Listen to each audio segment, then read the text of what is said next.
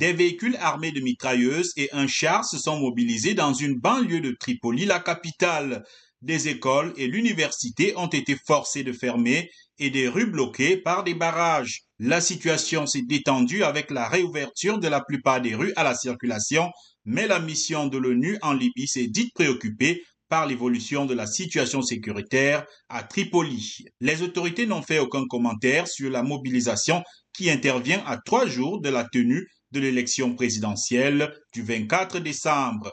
Le report de ce scrutin ne fait aucun doute sur fond de désaccord entre camps rivaux et l'insécurité persistante, même si aucune annonce officielle n'a encore été faite dans ce sens. Ce déploiement survient aussi quelques jours après le limogeage contesté par plusieurs groupes armés d'un haut responsable militaire qui avait alimenté les tensions avec des mouvements armés à Tripoli.